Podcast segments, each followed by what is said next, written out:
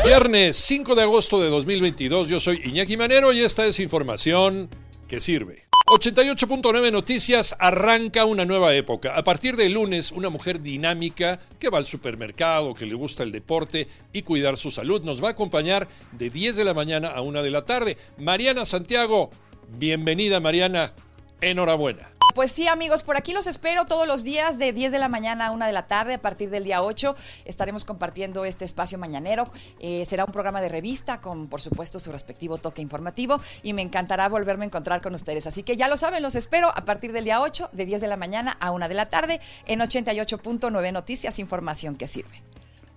COVID-19 para cerrar la semana, Manolo Hernández. De acuerdo con la Secretaría de Salud, México reportó 18.556 nuevos contagios y 122 muertes más en 24 horas. El acumulado llegó a 6.821.746 personas infectadas en la pandemia. Además, aumentó a 328.128 los fallecimientos.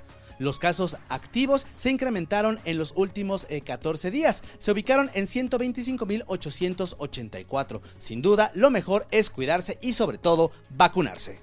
Pumas ante Barcelona por el trofeo Joan Camper. Alex Cervantes.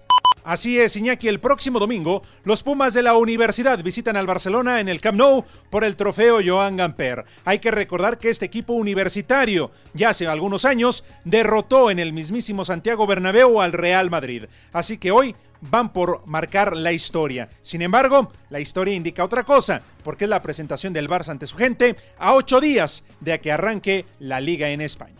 Escúchanos de lunes a viernes de 6 a 10 de la mañana por 88.9 Noticias, información que sirve por tu estación favorita de Grupo Asir y a través de iHeartRadio. Yo soy Iñaki Manero, que tengas un extraordinario fin de semana.